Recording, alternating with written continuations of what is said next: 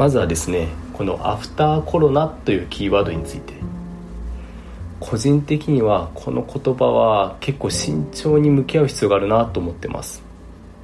どういうことかというとアフターコロナの文脈でもちろん変えるべきものもあります。これは当然です。一方でこれアフターコロナの文脈があってもなくてもこれは変えちゃダメだよねというものもあると思うんですね。この2点のどっちなんだっけということをきちんと見極めることが大事だと思います。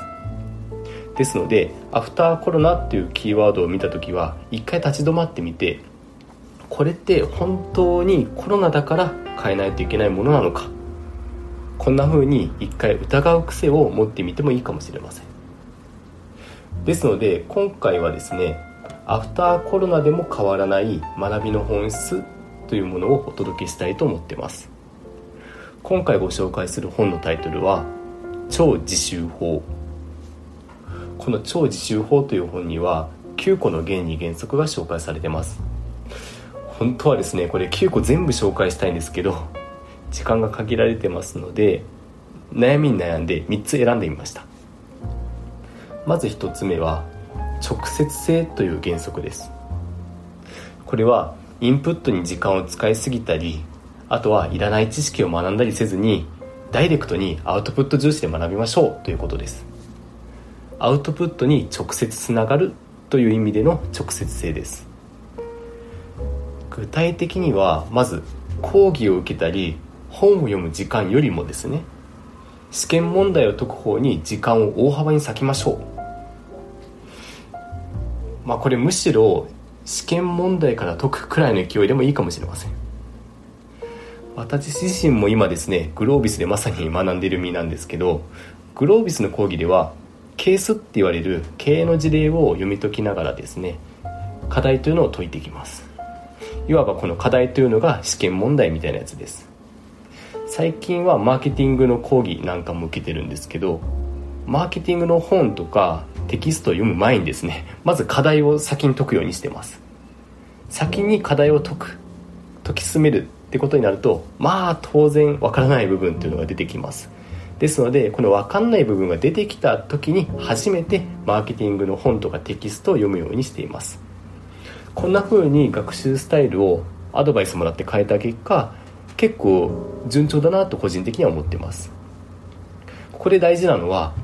マーケティングの本を読み込んだ後で課題に取り組むという順番ではなくてですねあくまで課題を解くのが先課題を解く時間がメイン。そして本を読むのは後。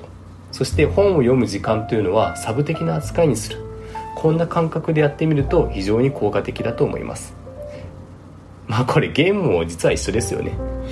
私もですねよく説明書を読む前にいきなりゲームをスタートし始めてでなんか中ボスぐらいで負けたなっていう時に初めて説明書を読み返したりあとは攻略本に飛びつくみたいにやってました。案外ゲームもそっちの方が早かったりしますよね。ゲームもこれと同じだと捉えてみてもいいかもしれません。まとめますと学び方はアウトプットをメインにしましょう。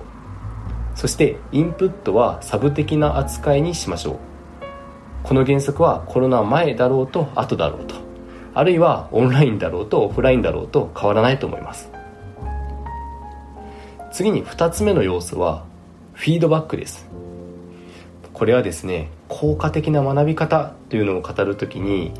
切っても切り離せないのがこのフィードバックですよね。特に即時性があってかつ厳しいフィードバックを受けられるかどうか。ここが学びの質を大きく左右します。最初はですね厳しいフィードバックを受けるっていうのはどうしても抵抗がありますしまあ何よりきついですよね。とはいえ質のいい学びをするためには厳しいフィードバックというのは避けては通れません。なのでここはですね原始的な言い方になってしまいますけど何度も何度も厳しいフィードバックをもらって徐々に心を慣らしていくというのが大事かと思います。加えて重要になってくるのがフィードバックを受けられるような学び方を見つけることだと思います。どうしてもですねインプット型の学習スタイルですとフィードバックを受ける機会も少なくなりがちです。ですので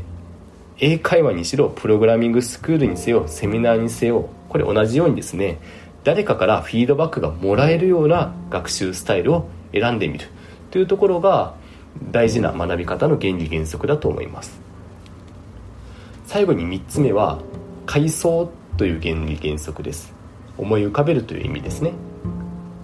個人的にこの本で気に入ってるメソッドがあるんですけど本を読んだ後でしたり講義とかセミナー受けた後にですねまずまっさらなノートを取り出してみて学んだことをずらーっと書き出してみてください。その時は読んだ本とか講義で使ったテキストは全く見ずにこれ全く見ずにカンニングしちゃダメです。カンニングせずに学んだことをノートに書き出してみましょう。